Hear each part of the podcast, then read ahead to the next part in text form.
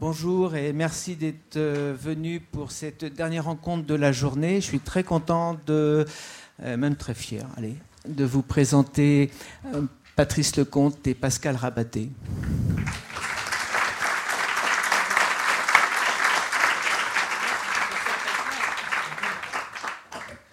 Bien, donc l'idée de cette rencontre entre Patrice Lecomte et Pascal Rabaté euh, est presque de soi quand on connaît un petit peu leur carrière, c'est-à-dire que Patrice Lecomte est euh, cinéaste, euh, mais a commencé par la bande dessinée.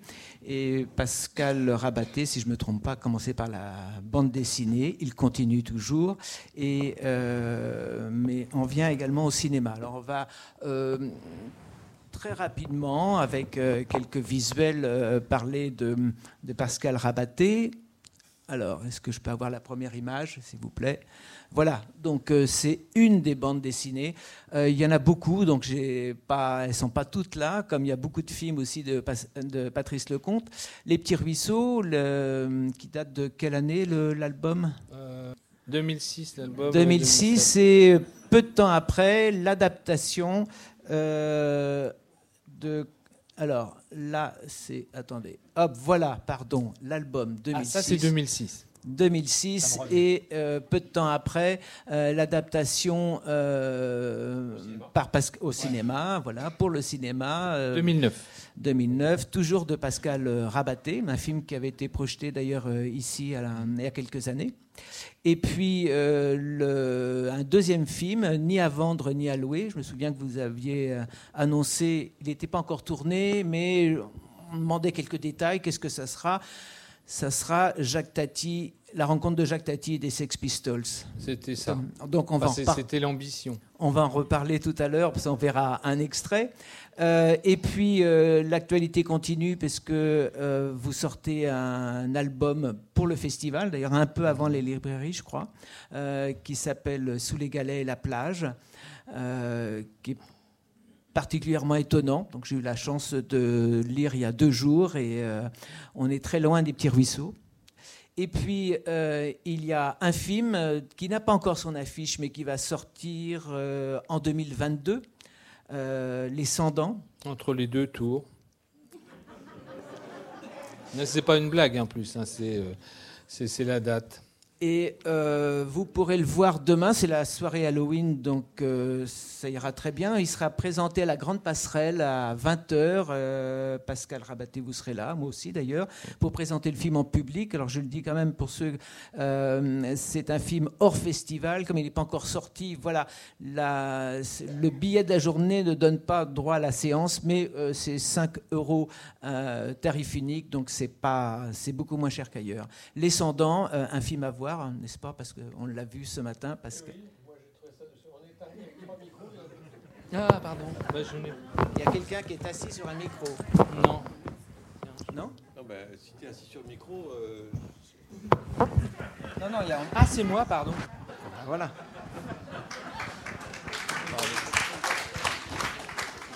Désolé. Si, alors, euh, juste 5 secondes de vulgarité, heureusement que tu n'as pas pété. Oui. C'est fini. après, c'est après c'est select. Et pourtant, si. Mais... non, non, mais on, a, on a eu la chance avec euh, Jean-Pierre de, voir le film ce matin, qui est un film euh, très singulier, qui ressemble. C'est drôle parce qu'il y, y, a quand même des tas de films qui, comme les voitures, ressemblent à des tas d'autres films ou des tas d'autres voitures. On dit, mais où est l'innovation et tout ça? Alors, c'est un film qui peut plaire ou déplaire, mais qui ne ressemble à aucun autre, vraiment, euh, et qui a des tas de partis pris formels, moi, je ne connaissais pas Pascal et, tout à l'heure, quand j'ai fait sa connaissance, je lui ai dit, euh, et c'était pour moi un compliment, tu es complètement fêlé. Ah ben, gravement même. Vous verrez le film, ah, allez-y, 5 euh, balles. Et Patrice Lecomte, eh bien, ça commence, mais c'était il y a un peu plus longtemps, euh, Gazule, à Pilote, on va en parler tout à l'heure. Euh, ça, c'était le recueil, euh, un des recueils en bande dessinée. Et puis Le mari de la coiffeuse. Alors, j'ai choisi un des films, mais j'aurais pu en choisir 30 euh, autres.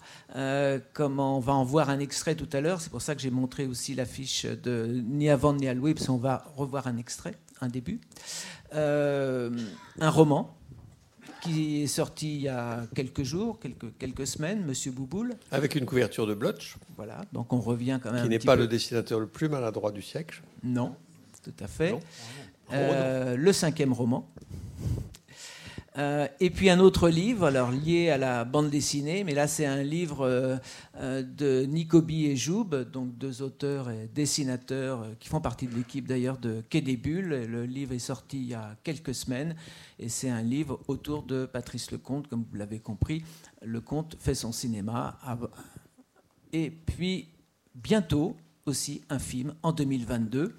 L'affiche est toute fraîche, elle n'est pas sèche d'ailleurs, Maigret avec Gérard Depardieu. On va peut-être pouvoir en parler euh, tout à l'heure. Bon, là, c'était juste un petit, un petit résumé euh, d'une carrière qui va de, euh, de la bande dessinée au cinéma, en passant par le roman aussi.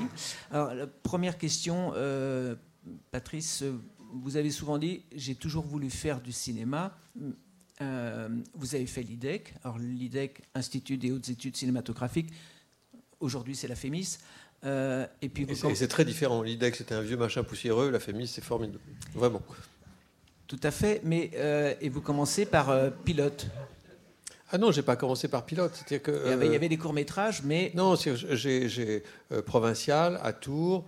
Un père très cinéphile qui m'emmène souvent au cinéma avec lui, ciné-club, etc. Et, et puis aussi, il avait une petite caméra 8 mm, après il est passé au 16 mm, c'était pas numérique à l'époque.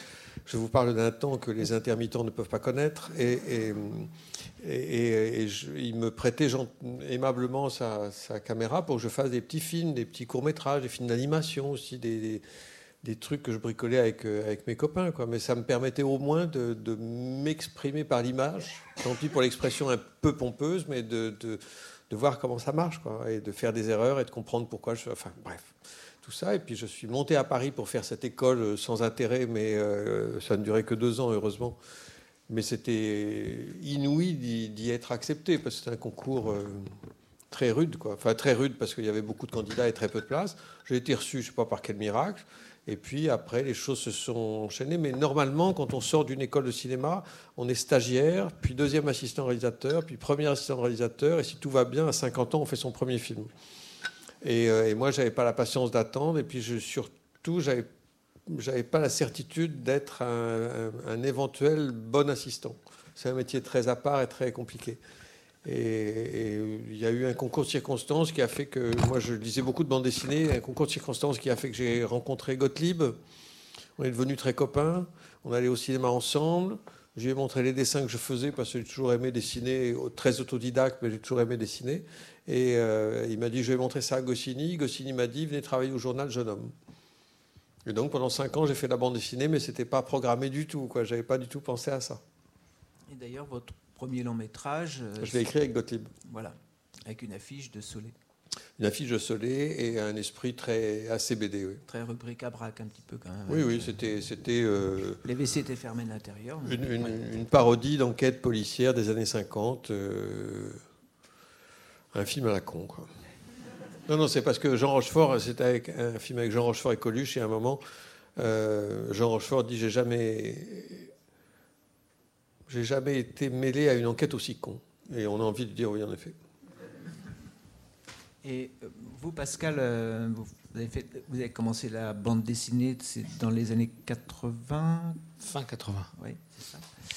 Et il y avait un, projet de, de cinéma, ça, Comment il est venu je suis rentré. Le premier film, c'est une adaptation de votre euh, d'un album. Oui. Comment Alors, j'ai fait les beaux arts donc dans les années 80. À l'époque, euh, le médium était considéré un peu, enfin la bande dessinée était considérée comme un sous sous support, sous, sous tout, en dessous de tout d'ailleurs.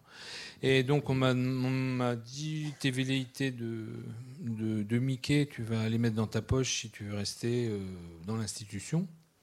Donc ce que j'ai fait, donc j'ai essayé de voir, parce qu'en fait, mon scolarité extrêmement médiocre, et donc j'arrivais un peu au Saint Graal, où j'allais faire du dessin toute la journée. Et, euh, du coup, j'ai découvert la gravure, j'ai découvert l'audiovisuel, parce que j'avais des envies de, raconter des histoires. Donc j'ai fait deux petits cours pendant la scolarité, j'ai fait beaucoup de gravure. Il se trouve que je venais de la campagne, je suis né à Tours, les Dames Blanches. Ah bah attends, mon père était gynécologue, il t'a mis au monde. Non, si ça se trouve, sans blague. C'est possible.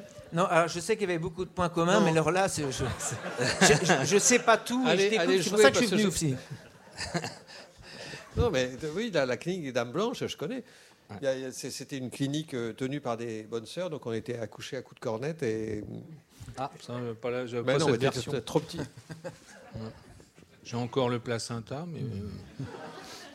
Alors, euh, tu as vécu à Tours. non, mais parlez entre vous. Nous, on, est sur une autre affaire. J'ai vécu à Langeais où mes parents étaient commerçants d'articles de pêche. Donc, j'ai vécu avec des asticots et un berger allemand. Et je, je suis rentré aux Beaux-Arts. Je n'avais dû voir en salle que six longs métrages. Donc, je me rappelle encore. La planète des singes. Ça, ça, démarre pas mal quand même. Mmh. Euh, le Bon, la Brute et le Truand. Le troisième, c'était La Folie des Grandeurs les Aristochats, le Viager, et après euh, le Kubrick euh, Barry Lyndon où ma sœur m'avait traîné. Et j'avais trouvé ça assez. ça aurait été sympathique que tu cites un de mes films. Mais. C'était. Même, même si c'était un mensonge. C'était avant, avant que tu produises. Par contre, je lisais tes BD dans Pilote. Petit rattrapage à la corde lisse. Et donc, au Beaux-Arts, je, à Angers, il y a deux très bonnes salles d'art et d'essai. Du coup, j'ai bouffé du, cinéma en veux-tu, en voilà. Je passais ma vie à dessiner pendant, les, cours. Et puis après, j'allais au cinéma, au 7e art et au, club. Et en sortir des beaux-arts, j'ai repris l'envie de faire de la bande dessinée. Et en 92, on a eu, avec Zamparotti, qui est mon chef d'éco actuel, on a eu une aide du CNL pour euh, Ex Voto, et euh, lui, comme moi, venant des métiers euh, agricoles, on s'est dit c'est de l'argent sale, on va le dépenser. Et on a fait notre premier court métrage qui avait un titre euh, assez con qui s'appelait Les Beach Boys de la plage, qui durait 15 minutes en 16, en 16 mm. Ça a eu un succès énorme familialement. on a tourné un petit peu dans, dans quelques festivals de cours. En 2000, on a remis ça avec euh, un autre film qui, s'appelait Les cheveux de Zidane, qui était. Euh, alors à l'époque, je jouais dedans. Et j'ai refait. Euh, on, a fait un documentaire qui s'appelait La cinquième roue du, du tracteur, mais c'est pas l'adaptation. La BD n'est pas l'adaptation de ce truc-là. Et en 2005-2006, quand j'ai fait Les petits ruisseaux j'ai cassé mon, cochon et je me suis produit avec un, autre copain. On a produit un moyen métrage qui s'appelait euh, Cavalier facile. Alors Cavalier facile, je crois. Voilà, j'ai compris euh, au bout d'un moment quand même, c'est une traduction euh, française des E-Riders. Voilà. Et le pitch était, c'est mon meilleur pitch. Hein. C'était euh, la rêve, le rêve traverser les États-Unis d'est en ouest en Harley Davidson. La réalité, ils sont chômeurs et alcooliques. Ils traverseront le Maine-et-Loire en voiture sans permis et. Et donc c'était un petit, un faux reportage où deux frères euh, habillés en, en et Zidane faisaient toutes les fêtes euh, du Maine-et-Loire, c'est-à-dire la fête à la limace, la fête pas la limace la fête, la fête du Luma, qui est le, le, qui est le nom euh, argotique de, de l'escargot, la fête du boudin. Euh, enfin, on avait fait toutes les fêtes, euh, la fête de la course du cochon. Ah Et après, il y a eu, il y a eu ça, c'était la version un peu sombre des petits ruisseaux. Et quand le livre est sorti, j'ai été approché par un producteur, par deux exactement. Ils m'ont dit Est-ce que tu que es prêt à vendre les, accepter qu'on adapte ça.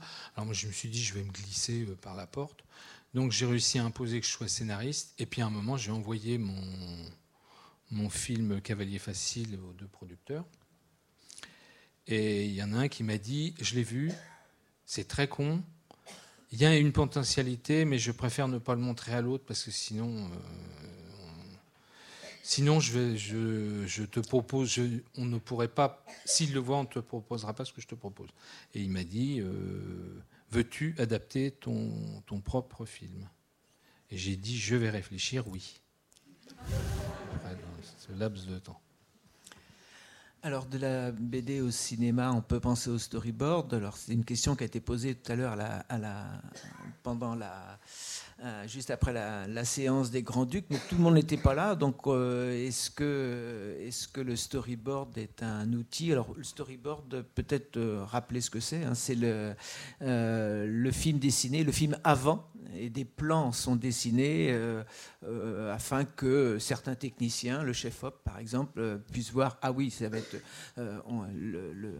l'image est cadrée, même si c'est le, le dessin ne ressemble pas à l'acteur, c'est pas très grave, mais on sait, les mouvements de caméra, on peut suivre le, film euh, dessiné. Voilà, certains cinéastes. Il y, a beaucoup de cinéastes qui, font, qui font faire euh, des storyboards, euh, et moi, ça m'a toujours paru extravagant, inutile. Mais mais il y a peut-être une explication plus profonde, c'est que comme je suis cadreur sur mes films, donc pour parler de manière plus traditionnelle, je, tiens la caméra. C'est moi qui filme. Donc je, n'ai pas besoin de storyboard pour, pour me dessiner les images que j'ai en tête. Ça servirait vraiment à rien, ce serait absurde. Oui, mais euh, vous, vous, les avez en tête. Euh, est-ce que ça n'aide pas à les avoir mieux en tête et mieux visualisés quand, avec un story. Je sais pas, je suis pas. Euh, non, non, moi, mais, mais euh, chacun fait, fait, fait ce qui lui plaît, plaît, plaît. Mais je, moi, je ne, je, je, suis contre le storyboard. Pour mon travail, ça m'intéresse pas. Ça ne m'apporte rien, ça m'intéresse pas. Vraiment. En plus, je trouve qu'un storyboard, c'est des images fixes. Le cinéma, c'est des images qui bougent. Euh, euh, c'est comme si on se crée, même si on s'en évade au moment du tournage, à quoi ça sert d'avoir un truc si c'est pour s'en évader euh, Non, non, moi, ça, ne me convient pas du tout. Et ce que j'ai expliqué tout à l'heure, donc très vite, j'ai fait, fait faire des storyboards euh, pour des séquences très courtes sur un film qui était un film d'action, d'aventure avec des explosions, des poursuites de bagnoles, etc. Donc pour ces séquences-là, j'ai fait faire un storyboard en disant ceci, cela, pour que les équipes de cascadeurs et tout, le monde sachent, euh, première caméra, deuxième caméra, ici, etc., qu'on, sache ce que j'avais en tête. Mais, mais sinon, je ne fais pas. Vraiment, ça ne m'intéresse pas. Alors moi, j'ai fait un, storyboard pour euh, Ni avant ni à louer mais c'était pour convaincre les financiers. Et le premier jour du tournage, je l'ai foutu à la poubelle parce que c'est pas tout à fait le même rapport que j'ai, mais c'est j'ai l'impression qu'on veut faire rentrer le film dans des cadres, alors que le, principe est de laisser euh, la réalité rentrer dedans. Donc euh, ça, ça je, faisais les cadres, mais je tenais pas la caméra sur ce coup-là. Donc je, je, faisais le cadre que je voulais. Il y avait beaucoup de tableaux euh, un peu c'était un peu la caméra bougeait assez peu sur ce, sur ce projet-là, mais euh, moi ça m'handicapait. Enfin, j'avais peur que ça handicape tout le monde et puis que ça, ça rigidifie le projet alors que j'avais envie que ça soit vivant. Donc en fait, ça a été un outil pour euh, décrocher, euh, enfin comment dire, la participation de Canal+, parce que sur un projet sans dialogue, on, se retrouve avec, enfin la lecture classique, c'est une page, une minute. Mais quand vous n'avez pas les dialogues, moi je me suis retrouvé avec un scénario qui faisait 35-40 euh, pages. Donc là, ils ne savaient pas du tout combien, quelle durée ferait le projet. Et du coup, j'ai tout dessiné.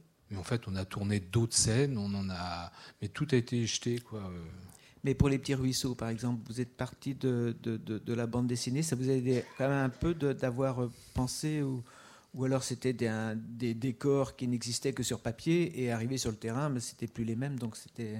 Euh, non, pour les petits ruisseaux, la bande dessinée, c'est pareil, a servi pour euh, convaincre en effet les deux producteurs. Mais après, moi, sur le projet, je voulais, euh, je voulais que les paysages m'inspirent me, et je voulais pas refaire la même chose. Ça ne ça présentait pas d'intérêt. Donc j'ai fait deux, trois petits bouts de visuels pour convaincre, mais c'était plus euh, de, pour appâter le, j'allais dire le couillon, enfin le, pardon, euh, les producteurs, les producteurs, les financiers. enfin les financiers. Qui sont parfois des gens formidables et parfois des couillons. Voilà. Euh, là maintenant, j'aimerais qu'on regarde deux débuts de film. Enfin, un premier, le, le mari de la coiffeuse, c'est pour ça que j'avais choisi aussi cette affiche. Juste le tout début du film. Alors, comme le début, enfin, ce que je voulais montrer était petit peu long. Euh, on va chanter le, générique. Vous allez voir, il y a euh, deux plans. Euh, la musique commence et sur fond noir, il y un générique. On va le chanter pour arriver à une séquence suivante. Et puis après, ben, on en parlera. Est-ce qu'on peut avoir le début du mari de la coiffeuse? Je pense que c'est celui-ci qui était pensé Oui, c'est parti. On peut éteindre là aussi.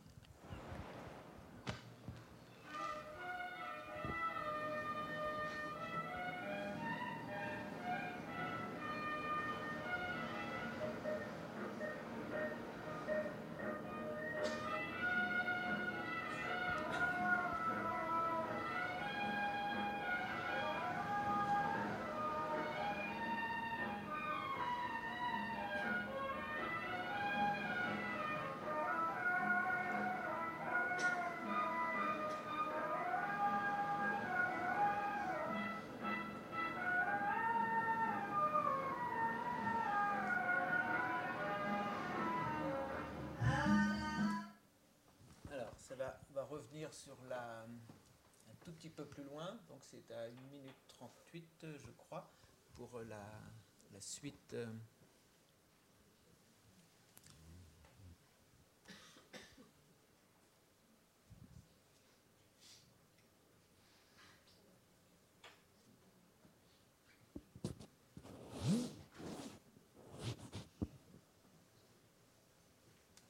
un peu plus long que prévu, mais censure. please.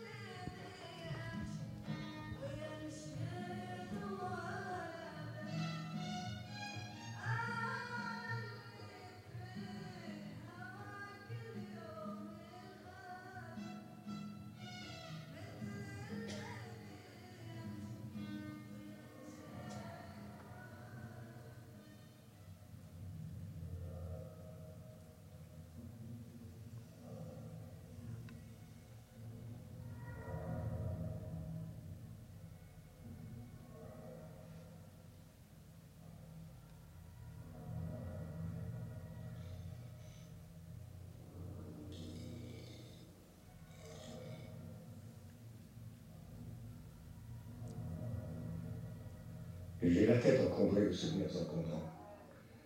Tout a commencé sur la plage de Luxembourg. Ma mère nous avait tricoté à mon frère aîné à moi des slips en laine. Sur chaque côté, deux pompons décoratifs, figuraient des cerises. Ce n'est pas tant le ridicule de cet ornement fruitier qui me laverait que le fait que ces slips ne séchaient jamais. Comme nous étions tout le temps fourrés dans l'eau, la laine restait gorgée d'humidité du matin au soir, le sable nous collait aux fesses, mais surtout j'avais l'entrejambe terriblement irritée. Je me souviens qu'au bout d'une semaine de vacances, j'étais obligé de marcher les jambes écartées pour ne pas hurler à chaque pas. J'en veux beaucoup à ma mère de nous avoir tricoté ces slips en laine et de nous avoir obligés à les porter quatre étés consécutifs. Mais j'en remercie de m'avoir, sans le faire exprès, incité à porter mon attention sur mes parties génitales. Cet été-là, je me suis rendu compte que je devais prendre soin de mes couilles.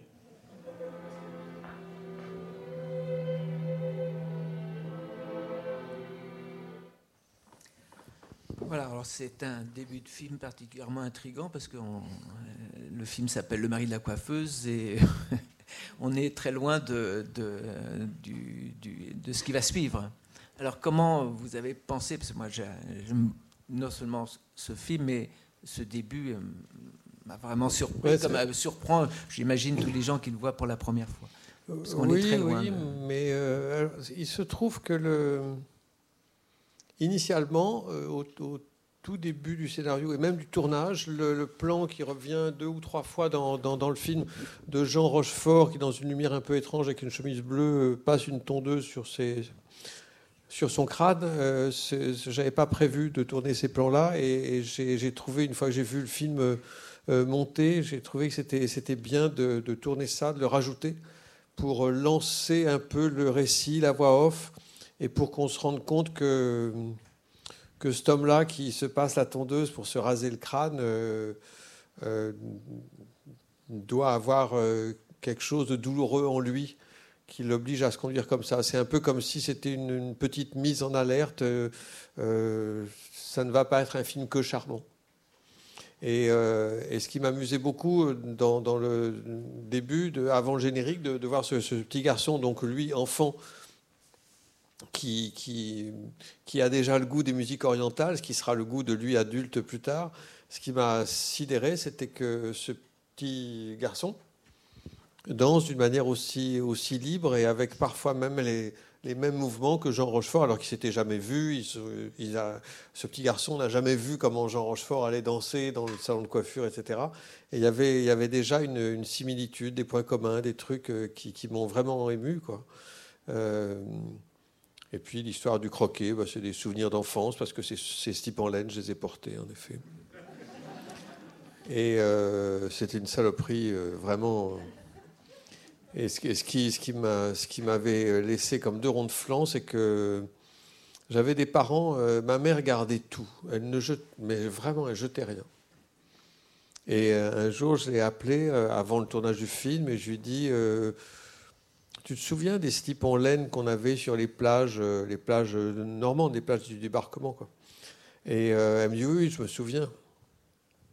Tu les aurais pas gardés des fois oh, sûrement. Mais où sont-ils? Je vais faire des recherches.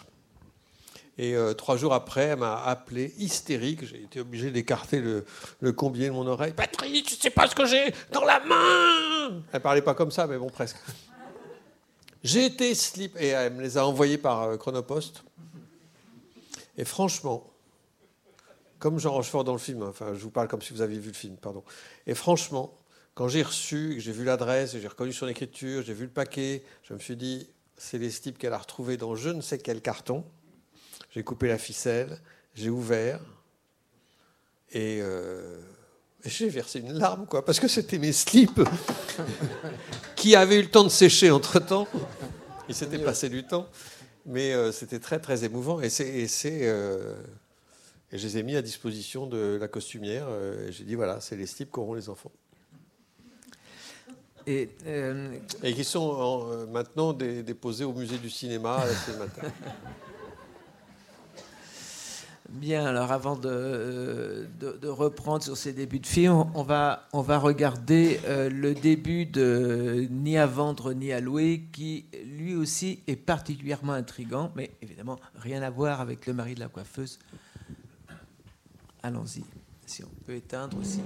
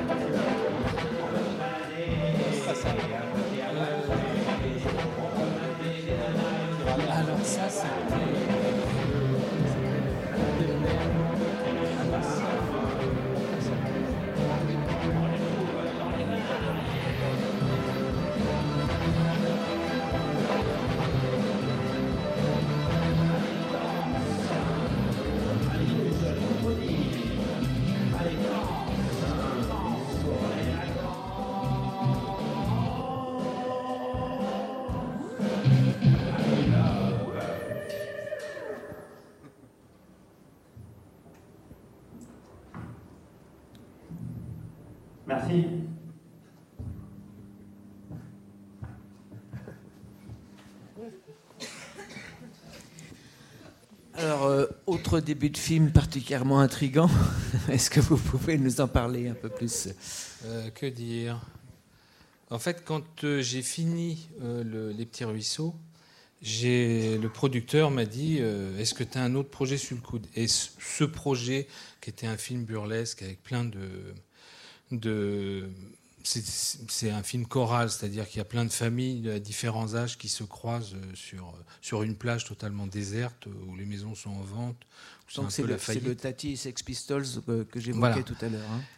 Et le producteur m'a dit Est-ce que tu as un projet? J'avais écrit ce, une amorce de, scénario et je suis parti à fond juste après la post-prod en me disant il faut que je, fonce à mort, que je fasse le truc.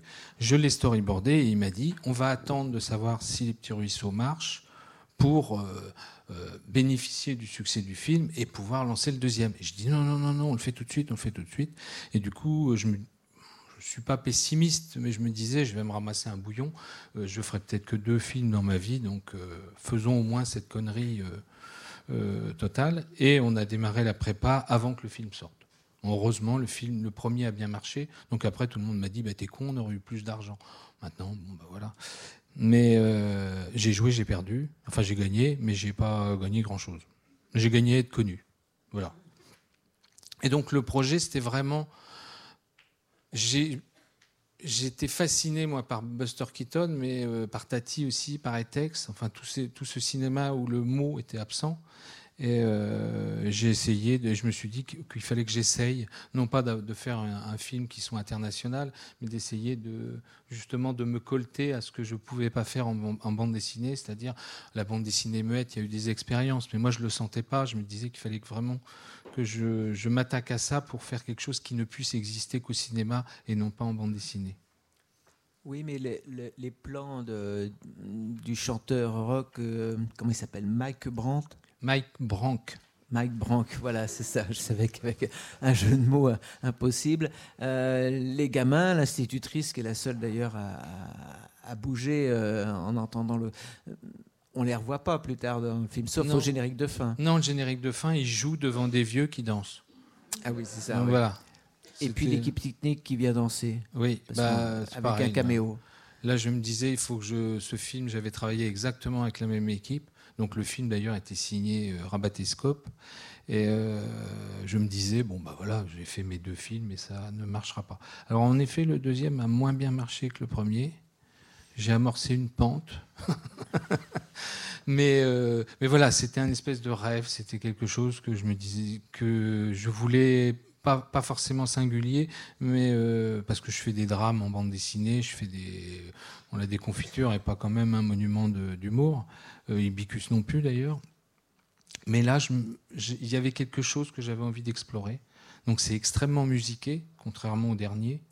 Mais, euh, mais voilà, c'était des envies de retrouver un peu l'essence de l'humour du début du XXe siècle, du début du cinéma, et de voir un peu ce que, que je pouvais en faire en, en, 2000, euh, en 2010. Mais pour, pour rebondir sur, sur votre question, c'est vrai que un début de film, une fin de film aussi, mais un début de film, c'est vachement important. Mm.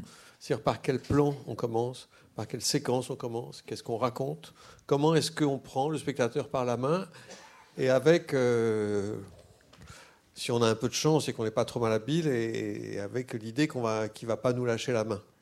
Parce que les, les, gens qui vont au cinéma, euh, nous tous, euh, vous, moi, nous tous, quand on entre dans une salle de cinéma, c'est pas du tout pour dire voyons voir ce que c'est que cette merde. On y va parce qu'on a envie de voir ce film et qu'on a envie que ce soit bien.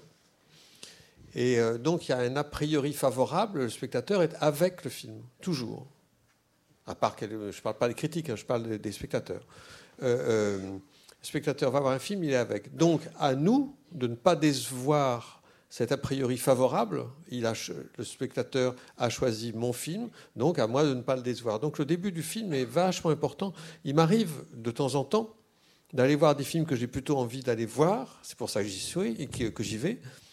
Et puis au bout de 20 minutes, je me dis, mais il me raconte quoi là? Et je ne sais pas encore euh, comment le film a démarré, est-ce qu'il a démarré, qu'est-ce qu'il raconte et tout. Et ça me, et ça me chiffonne parce que moi j'étais vaillant, je me disais, bon, je vais aller voir ce film, ça va me plaire. Et au bout de 20 minutes, je suis encore un peu sur, ma faim. Donc les débuts de film, et le début du, film de Pascal, et bon, le mari la coiffeuse avec un peu de bol aussi, mais les débuts de film sont, sont vraiment importants pour pour, enfin, pour piquer l'attention, non pas le cul, mais pour piquer l'attention des spectateurs et pour que le spectateur se dise Je ne regrette pas d'être là. Oui, et en même, vraiment important. mais en même temps, on ne sait vraiment pas de, quoi ça va parler. Non, pour les, non mais c'est bien, hein, c'est un compliment. Oui, hein. mais, on, mais, on, mais on, est mis, non pas en alerte, mais on est mis en éveil. Au, mm. au, moins faire un, début qui soit pas complètement abscon, c'est pas ça, mais qui soit suffisamment captatif pour que les gens se disent c'est quoi ce truc-là? Euh, ça, maintient en éveil. Moi, je dirais qu'il faut mettre la règle du jeu très vite pour que les gens sachent dans, quel univers ils vont, ils vont participer ou subir pendant une heure, une heure et demie. Quoi. Donc, si on met pas ce, si on, on donne pas une petite règle du jeu, euh, la chose peut, peut, tomber à plat et en effet l'ennui peut s'installer. Et après, quand l'ennui s'installe, pour remonter, c'est très très euh, très compliqué. Et ça, tient aussi du montage. Donc moi, je, participe au montage, mais je n'ai pas. Enfin, j'étais monteur euh, aussi. Euh, je participe à ça, mais c'est vrai qu'on se trompe. Si on trouve pas la bonne temporalité du film, on, perd. Euh, enfin, la première projection de Ni avant ni à louer, j'étais tellement heureux d'avoir été au bout de, cette histoire. Alors, je suis toujours moi dans les annexes 3, j'ai des petits budgets, mais moi j'étais arrivé au bout de cette aventure je l'ai montré trop tôt. Et on n'avait pas les bonnes musiques, on n'avait pas les effets numériques parce qu'il y a des, y a des, comment dire, un cerf-volant qui suit, enfin, qui vole et qui suit la route. Donc ça, on n'a pas réussi à le faire en vrai. Mais euh, on l'a montré trop tôt et euh, à des professionnels. Et quand on a rallumé les lumières, il y en avait 10 qui étaient en train de s'échapper pour ne pas avoir à parler du film. J'étais dans une colère euh, noire. J'avais j'avais foutu des coups de pompe dans toutes les bagnoles de la rue en me disant c'est pas possible que je sois planté autant. Et puis euh, trois semaines après, ben, on a coupé ici, coupé là, on a mis les bonnes, les bonnes musiques et on avait trouvé la bonne temporalité. C'est-à-dire que je, mets, pour rejoindre Patrice, on avait mis trop de temps à démarrer. J'avais trois, quatre démarrages et, euh, et les gens s'ennuyaient, cherchaient à comprendre où ils étaient. Et puis après, ben, quand vous avez quelque chose qui s'est installé, euh, il est dur de revenir en arrière. Le mal a été fait. Mais euh, euh, vous parlez de musique, c'était pas les bonnes musiques dans ces deux extraits. D'ailleurs, on entend euh, des musiques très différentes, des musiques orientales qu'on entend souvent d'ailleurs dans le film, mais jamais les mêmes chansons ou musiques. Et puis la musique de Michael Nyman. Là, pareil, on a une musique qui pourrait ressembler à, à comment la tiraille peut-être? Tiraille ou, le, musicien de Kusturica. Oui. Euh, mais c'est encore un, je, me suis renseigné et c'est un autre. oui, oui, et, et, comment et un chanteur, le, le, euh, le Mac. Euh, Mike Brank. Mike Brank. alors comment le, les choix des musiques, comment ça se fait? Parce que ça, ça, participe du, du même truc. C'est vrai que le, euh, le début d'un film, ça, peut être même le, générique d'un film. Là, le, petit gosse qui, danse, c'est le pré-générique. Mais c'est une manière comme une autre de, donner un coup de diapason sur quelle va être l'ambiance. C'est ce que disait Pascal, c'est très juste. Quel, quel est le, c'est, voilà grosso modo quel film vous allez voir. Préparez-vous à. Si vous ne savez rien de ce film, il faut que le début du film l'indique. Moi, je, euh, Jean Rochefort, dans, le film, euh, il, aime danser sur des musiques orientales et il danse avec une espèce de liberté très enfantine d'ailleurs. Et, ces musiques orientales ponctuent le, film tout le long. Donc, de commencer par ça, ça donne le, diapason idéal. Et je pense que la musique très Europe centrale du film de Pascal euh, participe de, la même chose. Quoi. Il suffit, mais les, débuts de film, enfin, on va pas faire euh, toute la soirée là-dessus, mais euh, les débuts de film, c'est vachement important. Et, et, et, si on va pas faire un festival des débuts de film, mais si on se remémore les films qu'on a aimés, et qui généralement sont des bons films ou des grands films. Les films qu'on a aimés ont toujours des débuts formidables. J'ai beau chercher dans mes souvenirs, un film que j'aime n'a jamais un début navrant. Jamais. Euh, et c'est ce qui me pousse à soigner les débuts de mes films. ah bah Pour les musiques, le premier, pour les petits ruisseaux, euh, on avait travaillé avec les musiques. Euh, enfin, je savais ce que je voulais avoir. Donc il y avait, euh, il y avait les Dead Kennedys, ils dansaient sur les Dead Kennedys, et toute la musique qui devait accompagner, c'était des disques existants. C'était Don Ellis un, qui était le musicien de French Connection. Il avait fait un disque qui s'appelait, oh, je, purée de poids. Enfin bon, c'était un disque formidable. J'avais acheté une quinzaine de disques que j'avais distribués à toute l'équipe et j'ai dit, ça sera la bande son. Et puis, il y avait un autre groupe où on a fait danser. Il y a une scène de danse où il y avait euh, des dames d'un certain âge qui dansaient entre elles parce qu'il n'y avait pas de bonhomme dans la, salle. Et c'est pareil, c'était euh, les Temptations. Et je me suis dit, voilà, ça va être ça. Et après, on a négocié les droits. Donc, une minute des Temptations, c'était le budget du film. Euh, les Dead Kennedys aussi. Et Don Ellis, je crois que la minute devait être à 30 000 balles. Enfin bon. Et du coup, ben, on a tout remis à plat et puis euh, on est reparti avec un vrai musicien, ce qui a fait aussi qu'il a travaillé sur un montage et qui, nous a permis d'avoir un, il travaillait sur le montage et il réussissait à donner une impulsion. Quoi. Et du coup, après, je me suis dit, en effet, quitte à avoir une musique, autant travailler avec des musiciens. Euh, parce qu'ils vont travailler sur le projet du film et on va pas euh, calquer ça dessus. Mais bon, c'est surtout que les Temptations, là, voilà, ça refroidit, quoi.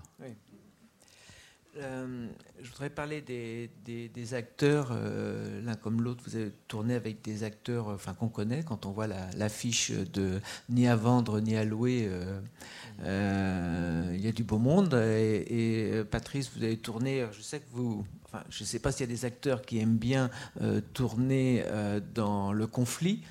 En tout cas, certains, on sait, le, savent le créer, mais vous pas. pour autant, vous tournez avec des acteurs qui sont connus pour, en tout cas, c'est peut-être qu'une réputation, mais euh, comment on dirige Alain Delon, par exemple, ou Depardieu, euh, qui sont des personnages très différents, hein, mais dire des personnalités. Euh, vous en êtes aussi, mais je ne suis pas plus malin qu'un autre.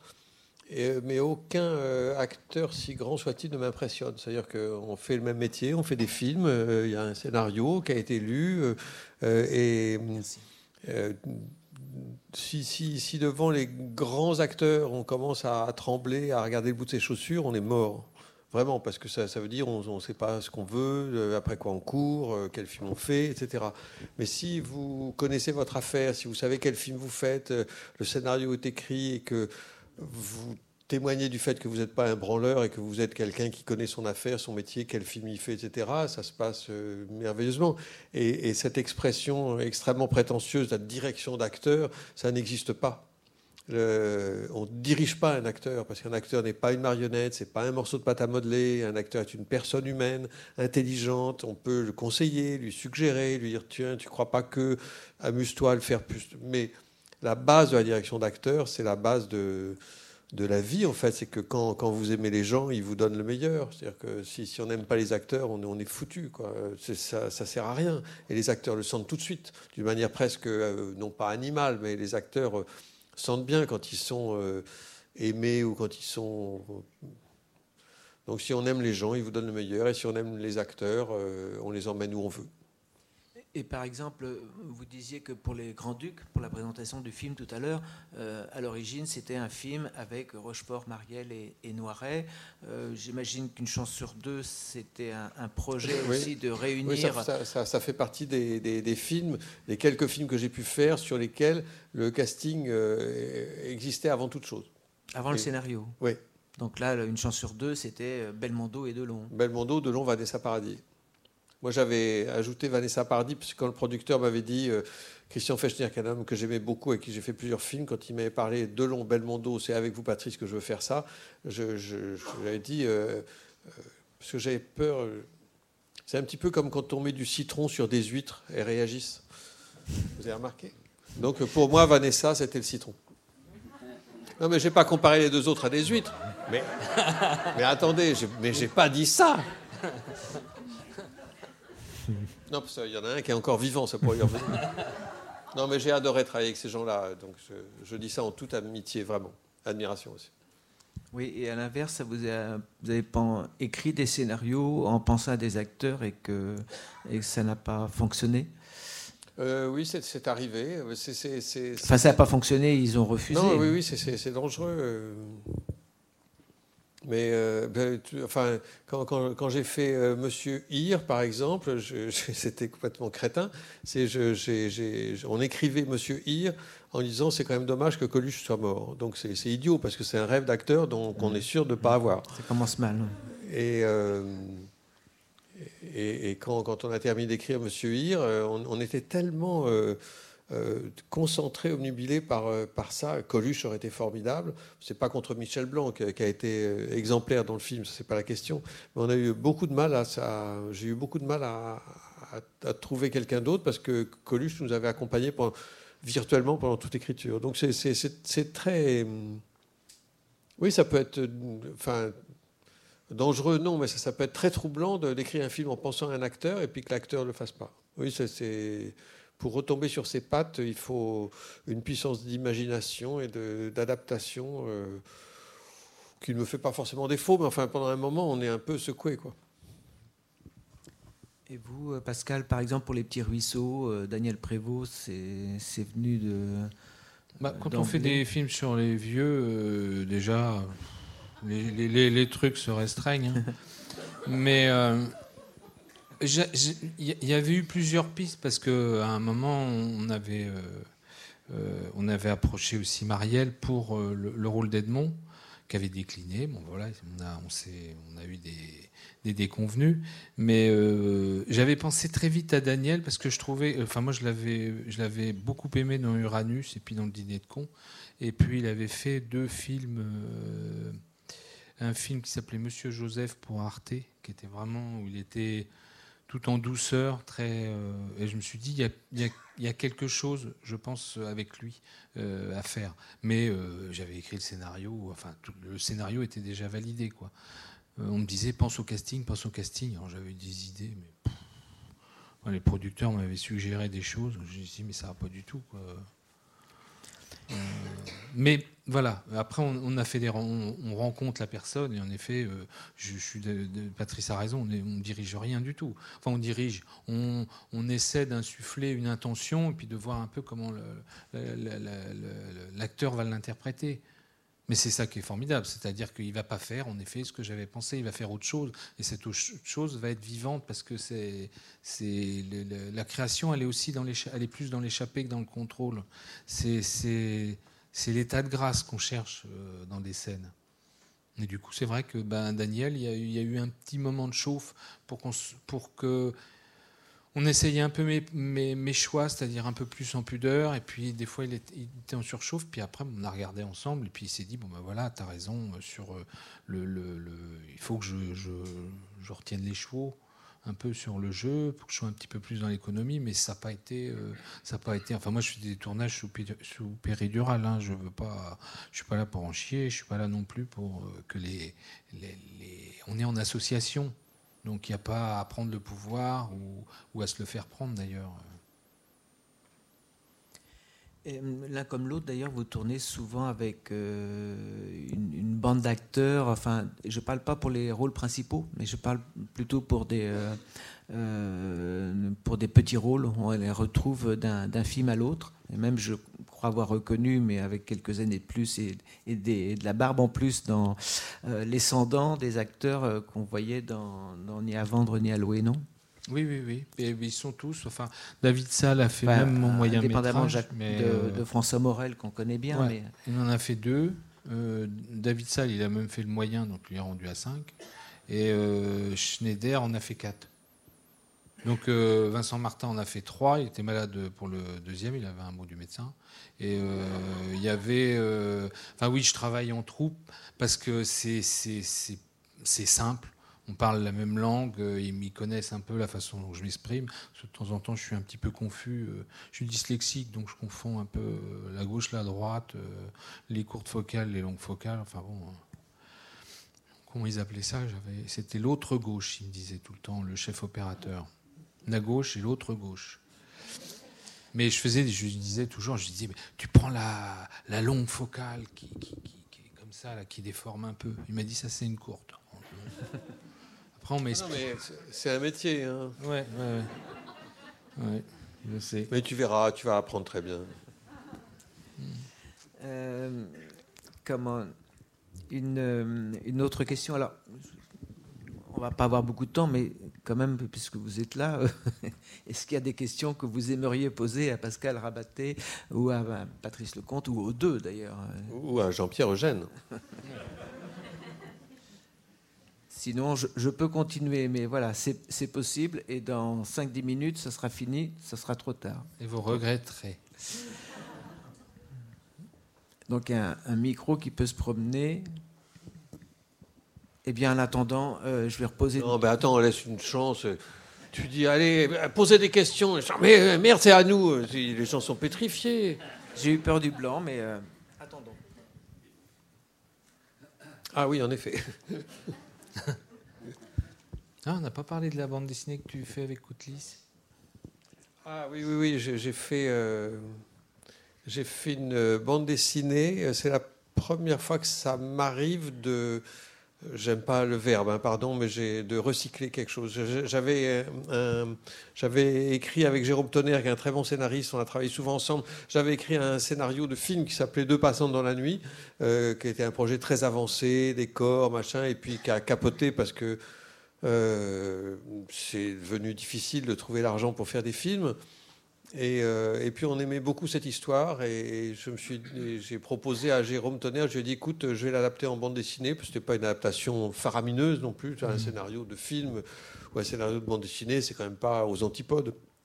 Mmh. donc j'ai, j'ai mis la main sur Alexandre Koutlis que j'avais connu au magazine Pilote et on a fait en, deux tomes chez, chez Bambou, enfin chez Grand Angle mmh. et non pas chez Courte Focale. Oui, justement. et on a fait euh, euh, ce double album qui s'appelle Deux passants dans la nuit, dont le premier tome est, sorti il y a six mois ou je ne sais pas combien de temps, et le deuxième et dernier tome euh, est sorti il y a un mois, je crois. Et, je, suis très heureux parce que on pose souvent la question de c'est quoi les points communs, les rapports entre la BD et le cinéma. Alors c'est à la fois très proche et, ça n'a rien à voir. C'est très curieux. Euh, mais on peut. mais enfin, moi j'ai adoré euh, écrire, euh, découper précisément cette bande dessinée. Ça, ça m'a botté et je trouve le résultat très très bien. Donc pour une fois, j'ai recyclé un truc, c'est pas trop mal. Mais c'est ce qui nous guette. Il faut recycler de toute manière.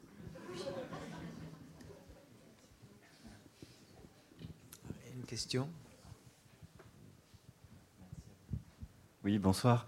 Euh, je, on parlait tout à l'heure, euh, après les Grands-Ducs, de, des raisons pour lesquelles on fait du cinéma ou de la BD ou qu'on écrit. Euh, on me disait une, bonne, une bonne raison, c'est pour changer le monde ou pour partager ses émotions. Non, pour rendre le monde meilleur. Pour rendre le monde meilleur, oui, exact. Alors, changer le monde, c'est. C'est du boulot, oui. Donc moi en fait j'ai un constat, c'est que je regrette à chaque fois que les gens se lèvent au générique. Pour moi le film il commence quand le générique commence, c'est-à-dire c'est c'est l'impression que va me laisser le film euh, pendant tout le générique qui, continue d'opérer et donc comment ça va changer mon regard sur le monde? Et je voulais savoir quand vous écrivez dans le processus créatif, est-ce que vous avez une idée euh, C'est impalpable évidemment. On parlait de The Big Lebowski. Euh, le gars, il commence le film, il est en peignoir à acheter euh, une brique de lait avec un chèque. Bref, on voit tout de suite, pour se faire un russe blanc, on voit tout de suite l'ambiance. Euh, la question que je poserai au frère Cohen, c'est comme pour vous, c'est est-ce que vous avez une idée de ce que vous cherchez à changer dans le regard des gens ou de l'émotion que ça va susciter, de ce que ça va pouvoir changer dans leur vie? Le huitième jour, bon, on sait bien euh, que ça, veut changer le regard des gens sur le, le handicap ou la différence, ou etc. Mais est-ce que ça fait partie de votre motif d'agir dans l'écriture euh Non, très rapidement, euh, moi, c'est cette envie de partager mes émotions, euh, je ne me donne pas une mission particulière en disant je, vais, changer le regard des gens sur le handicap, le huitième jour, etc. Mais inconsciemment, j'ai envie qu'il y ait quelque chose. pardon, je suis, confus. Euh, euh, le mari de la coiffeuse, j'avais fait une projection pour, euh, pour des amis avant que le film ne sorte. Et puis il y avait un, type, c'est un cinéaste assez connu, mais peu importe son nom. Et, je ne le vois pas au petit cocktail qu'on avait organisé après. Alors je le cherche, je me dis merde, il n'a pas aimé le film, il est rentré chez lui. Et je le trouve dans un coin sombre, il était en larmes. Je lui dis qu'est-ce qui se passe? Tu as appris une mauvaise nouvelle? Il me dit non, c'est ton film me suis rendu compte en voyant ton film que j'étais pas assez amoureux de ma femme. Et je me suis dit, si j'ai fait le film que pour ça, eh ben j'ai tout bon. Enfin, tout bon, on n'a jamais tout bon, pardon. Mais euh, et ça, m'a touché beaucoup parce que euh, je me suis dit, je ne m'étais pas rendu compte de ça. Mais euh, il se disait, merde, mais j'aime ma femme mérite que je l'aime davantage. Enfin bon, c'était confus euh, chez lui, mais il était en larmes, puis il nous a rejoint, on a bu du champagne, puis ça allait mieux. Mais ça m'a touché beaucoup parce que voilà,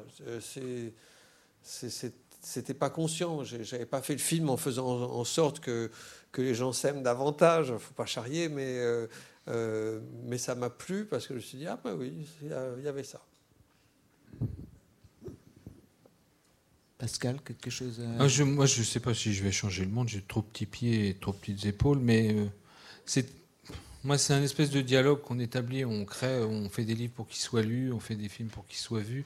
Et c'est essayer de changer un peu l'éclairage sur les choses, que les gens se posent des questions différentes. Enfin voilà, c'est tourner autour d'un sujet, de proposer un autre angle, et puis de se dire que bah, moi j'essaie de mettre de la poésie dans, tout ce que je fais. Après qu'elle soit sombre, qu'elle soit sur des dépotoirs ou ailleurs, c'est essayer non pas de changer le regard, mais de permettre pendant un moment aux, gens de se dire ah tiens, il y a, peut-être des choses à euh, d'intéressant euh, à regarder euh, les choses autrement.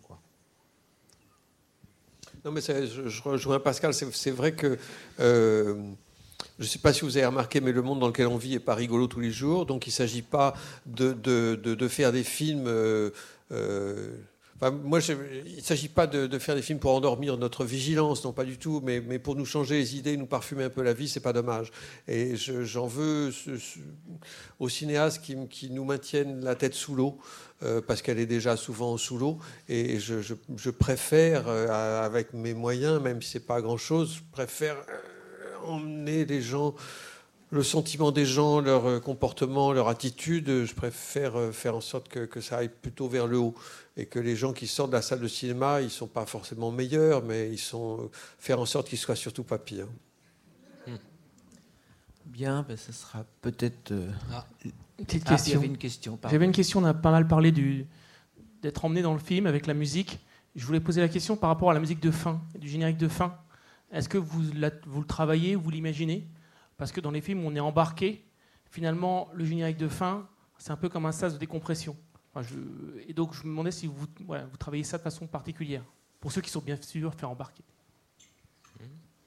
Euh, euh, oui, enfin oui, enfin, sur tous les films, pour moi c'était l'instant le, repos. Et comme disait monsieur tout à l'heure sur les génériques, y a, moi, aussi je ne sors pas tout de suite, je laisse les choses, le, souffler tomber, et c'est de donner avec la musique, peut-être un continuum au film euh, très léger. C'est vrai que sur le, enfin léger ou, lourd, c'est selon, mais euh, euh, sur le dernier, sans vouloir resurligner le, projet, il, était important pour moi d'avoir une espèce de petite musique, enfin une interprétation du chant des républicains espagnols. Euh, mais euh, trafiquer et jouer un peu avec des instruments de poubelle. Quoi. C'était pour prolonger la chose et se dire bon ben voilà, on va décompresser, on va laisser le spectateur euh, redescendre un peu et puis, et puis partir. Non, parce que là, on parlait du début des films. la fin des films, c'est pareil. Quel est le dernier plan du film Sur quelle impression on va laisser les spectateurs rentrer chez eux? Le générique de fin, il est merveilleux parce que c'est vrai que c'est un très très bon sas de décompression. C'est-à-dire que si le film nous a barbé, bon, on se lève, on n'a rien à foutre, on fait claquer le strapontin et on rentre chez, soi. Mais si le film nous a touché, nous a nous a embarqué, on n'a pas envie de se lever tout de suite. Euh, moi, j'aime bien quand, les salles de cinéma, quand les projectionnistes, les opérateurs laissent encore un peu de pénombre et rallument pas tout de suite parce qu'il y, y, a le premier carton de fin. C'est pas mal. Bon, les derniers cartons. Euh, euh, le nom de l'assureur du film, franchement, on s'en fout, mais euh, un peu. Euh, mais donc on peut se donner le droit de partir, mais c'est vrai que c'est agréable de rester. Surtout quand, la musique choisie rappelle une musique qui a été utilisée dans le film ou que c'est une musique originale comme dans Les Cendants, enfin une nouvelle musique qu'on n'a jamais entendue dans le film puisqu'il n'y en a pas. c'est très. Bah non, il n'y en a pas. Non, non, non, non, non c'est vrai.